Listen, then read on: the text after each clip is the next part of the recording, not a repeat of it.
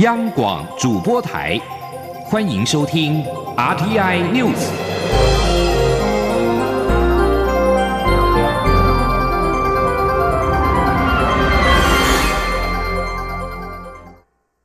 各位好，我是主播王玉伟，欢迎收听这节央广主播台提供给您的 RTI News 新闻。首先带您关注国际焦点。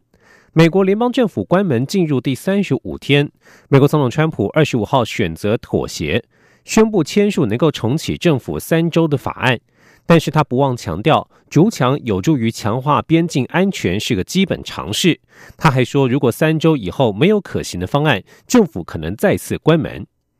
在川普宣布与国会议员达成协议，重开联邦政府之后。美国联邦参议院和众议院接连通过了临时支出法案，终结联邦政府部分关门三十五天的窘境。而在这这项消息传出之前，纽约的拉瓜蒂亚机场因为政府部分关闭，造成航空管制人员不足，出现了重大起降延误的状况。尽管川普不不愿意承认挫败，但是毫无疑问，过去几天以来，媒体民调将政府停摆所带来的政治、经济与社会困境都归罪于他。分析指出，除了机场因为政府停摆进入航班起降管制的状态，还有上万名美国国税局工作人员在政府关门期间没有重返岗位，造成退税工作延迟，这应该是川普选择妥协的主要原因之一。川普的挫败彰显的是民主党众议院议长佩洛西面对压力的不妥协，让他终于能够赢得与川普对战的第一场胜仗。尽管去年十一月其中选举，民主党重新拿回众议院多数党席次，但高龄七十八岁的佩洛西是否能够扛起议长的职务，遭到党内年轻世代的质疑。而这次的胜利展现出他纵横政坛数十年的功力。美国财政部二十五号表明，他们正在努力紧缩委内瑞拉总统马杜洛掌控的财政资源，同时加紧将委内瑞拉政府资产转交给反对派领袖瓜伊多。然而，美国财政部的声明并未宣布冻结委内瑞拉在美国的资产和账户。美国华府二十三号承认了国民议会议长瓜伊多是委内瑞拉的临时总统。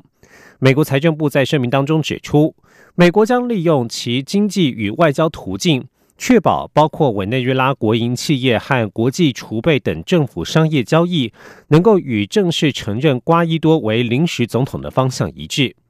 在此声明之前，华府已经强力运作，要让马杜洛下台。在去年极具争议的选举当中获胜之后，马杜洛在这个月展开第二任期，并且仍然获得美国军方的支持。委内瑞拉政府的三十二位内阁部长当中，有九位来自军方，并且掌控了如国防、内政、农业和食品、国营石油公司和情报等重要部门。消息人士告诉路透社表示，马杜洛稍早曾说他会守住国营石油公司的美国子公司希特哥石油，以防瓜伊多对这个重要的经脉出手。继续关注台湾的外交议题。驻日代表谢长廷二十五号谈到台湾争取加入跨太平洋伙伴全面进步协定 （CPTPP） 仪式，表示这是驻日代表处的重点工作，对台日关系也是一大挑战。谢长廷二十五号在驻日代表处与台湾媒体举行茶叙时表示，有关 CPTPP 的问题。有人说他不适任，说他做的不好，日本人都不满意。但是他认为这是个假消息。谢长廷表示，他派驻日本至今，日本对台湾表示不满意的就只有台湾九合一选举，同时举行日本福岛县等五县食品公投的问题。日本觉得这完全是违背了自由贸易原则，但这不是他所能决定的。CPTPP 在本月十九号于东京召开首次委员会，认为对于理念能共鸣、被妥能接受 CPTPP 高标准的所有国家和地区，大门是敞开着的。有关贸易自由度能够达到高标准、有自由贸易共同理念的伙伴，谢长廷认为台湾方面绝对没有问题。据日本所说的自由度的标准，会不会把福岛等五线食品公投拿来当做理由？台湾方面必须谨慎观察。对于谢长廷派驻日本以来的表现，有人感到不满。谢长廷对此表示，如果大家静一下，他可以考虑下台一事。但现在假消息激进羞辱的情况之下，要他下台，那很奇怪，所以他并没有下台的考量。但如果是总统、行政院长、外交部长要求他下台，那么他当然可以随时下台。继续关注国内政坛，台北市立委补选投票日明天即将登场。民进党主席卓荣泰今天陪同补选候选人何志伟搭车扫街拜票。卓荣泰表示，台北、台中立委补选有必须赢不能输的压力，而这也是民进党的最大考验。卓荣泰表示，去年底九合一选举之后，对选举结果有深层的检讨，后续着手进行党部改组，包括党内人士及外界的疑虑进行改善，并且持续向外界报告。民进党是否有足够的能量可以继续迈开大步往前走？关键就在于这一场立委补选。卓荣泰表示，立委补选结束之后，会针对党部人士进行大幅度的调整，以功能取向为主，让每个成员都可攻可守，并且尽快成立新的战斗团队。过程当中也需要国会立委及地方议员的协助。若是何志伟当选，对新的战斗团队将占很重要的部分。卓荣泰并且表示，今年立委补选已经设定了保三抢二的目标。而对于补选投票在即，无党籍的候选人陈思宇今天指出，在这次选举当中，看到总统、前总统等很多的蓝绿大咖为了一席立委助阵，认为这次立委补选投票率应该会是史上最高的一次，而他希望能够在最后一刻突围，拿下最终的胜利。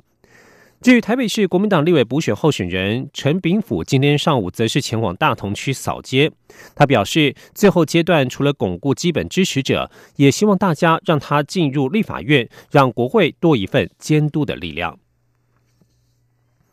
农历春节即将到来，内政部消防署今天表示。消防署除了全面清查公共场所消防安全设备之外，相关灾害防救单位在春节期间也会维持运作。如果有灾害发生或发生之余，将会随时展开应变及救灾任务，必要时也会提高应变层级，要让民众能够安心过年。今天央广记者刘品希的采访报道。许多民众会在农历新年期间出游。消防署二十六号表示，为了维护民众在公共场所的安全，消防署协同各消防局，自去年十一月一号到今年二月一号，全面清查辖内饭店、游乐场及百货公司、大卖场等人潮出入众多场所的消防安全设备。对于检查不合格的场所，则持续追踪复查到改善为止。另外，相关防救灾单位也持续运作，并加强防救灾准备作为，要让民众平安过年。消防署火灾预防组组长周文志说。为全面守护国人生命安全，消防署结合行政院灾害防救办公室及行政院国家搜救指挥中心，每日二十四小时二十一人执勤，掌握及时灾害情资，并接同相关机关加强防救灾准备作为，以灾害发生或有发生之疑时，随时展开相关应变与救灾任务，必要时提高应变层级，成立中央灾害应变中心。因应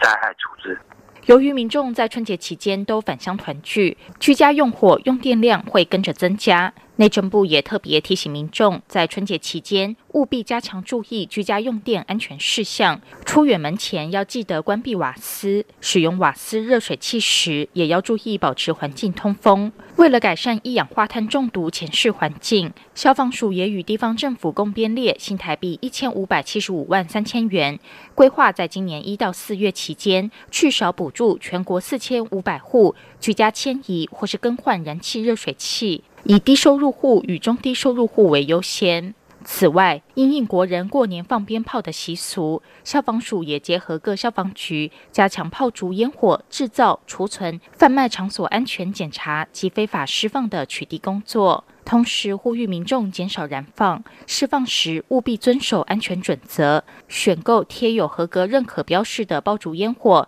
并踊跃检举不法爆竹。央广记者刘聘熙在台北的采访报道。而今年的农历新年连假长达九天，许多民众会安排返乡团圆或合家出游。内政部今天表示，在春节期间，警政服务也不打烊。民众或者在台湾的外国朋友，在春节期间如果要长时间外出旅游，都可以向当地警察机关申请加强住宅巡逻服务。警察会派员加强巡逻，而民众在这段期间之内，若是要存入或提领大笔现金，也可以申请警察护钞。继续关注的是台湾的民主制度的发展。台湾戒严以来首场示威游行——桥头事件，被誉为是追求自由的滩头堡。而今年适逢桥头事件四十周年，学者认为桥头事件是第一个突破戒严时代台湾人心里的自我设限，并且透过街头直接展现民意的行动，意义非凡。台湾今日的自由民主得来不易，当代的年轻人都要有确保巩固民主体制的意识与义务。台湾的民主应该要登短廊。前天记者刘玉秋的采访报道。发生在一九七九年一月的高雄桥头事件，是戒严令下第一次的示威游行。早因于一九七九年一月二十一号，于登发、于瑞妍父子同一天先后被捕，且都被冠上涉嫌参与匪谍吴泰安叛乱的罪名。前桃园县长徐信良等三十多名党外人士认为，于登发父子被捕是政治迫害，于是决定在于家的桥头家乡展开戒严时期第一次公开的抗议示威游行，表达不满。而桥头事件因此被誉为是。追求自由的滩头堡，也是最足以和同年十二月十号发生的美丽岛事件相提并论的重大事件。台大历史学系教授陈翠莲二十二号受访时表示，自由在现代就像空气一般，但在当年戒严的时代下，表达意见却要有牺牲的心理准备。桥头事件就是挑战威权体制所跨出的一大步。陈翠莲说。当代的年轻人应多了解桥头事件的这段历史，因为民主自由的生活形态得来不易，如何确保民主得以继续，让下一代在有人性的环境自由成长，是当代非常重要的课题。如何确保或是巩固我们的民主体制？那这需要有更多人哈愿意付出。来护卫这样子的生活方式。中央研究院台湾史研究所副研究员吴瑞仁也说，桥头事件的示威规模虽然不算大，但却意义非凡。现代的年轻人可以走上街头陈抗，都是来自于当年桥头事件中民主前辈的努力。那桥头实际上是第一次突破的那个街头示威，就是在美丽岛。在美丽岛之前的一次哈，也是非常重要的一个，已经可以说是象征性的突破了。它等于是突破了台湾人的心理上的自我的那个，就是心理上的自我设限嘛。就像在台湾民主运动上，开创了就是透过街头、透过民意展现的这种行动，对象征意义非常大。不过吴瑞仁也说。这个世代的年轻人把自由人权当空气一样呼吸，但教育上却没有充分表达台湾是如何走过那段艰辛岁月所建立的民主。虽然这象征的是一种进步，不再需要用悲情的态度去面对自由人权，但也隐藏了危险性，反而容易忘记民主本身并非天经地义，更不会自动巩固。吴瑞仁呼吁台湾的民主要转大人，要变成成熟的民主。他强调，民主是公共财，现代人享有民主自由的权利时，更要有永远延续这份公共财的义务与责任以及意识。公民若没有巩固深化民主价值的责任与意识，在内部与外部的影响下，民主容易倒退甚至崩溃。中广电台记者刘秋采访报道。继续关注中国大陆的民主人权。无国界记者组织与国际记者联盟二十五号发表声明，强烈谴责中国政府拘留澳大利亚籍作家、网上时事评论员杨恒军，并且呼吁北京将其释放。经常撰写评论文章、倡导民主法治的杨恒军与家人在一月十八号从纽约飞抵广州，但是没有按照原定计划转机转飞上海，从此失联。中国官方二十四号表示，杨恒军因为涉嫌从事危害中国国家安全的犯罪活动，遭到强制关押。无国界记者组织表示，杨恒军在评论中国社会与政治方面没有犯罪，这使得他的被捕完全是不公正的。以上新闻由王玉伟编辑播报，这里是中央广播电台台湾之音。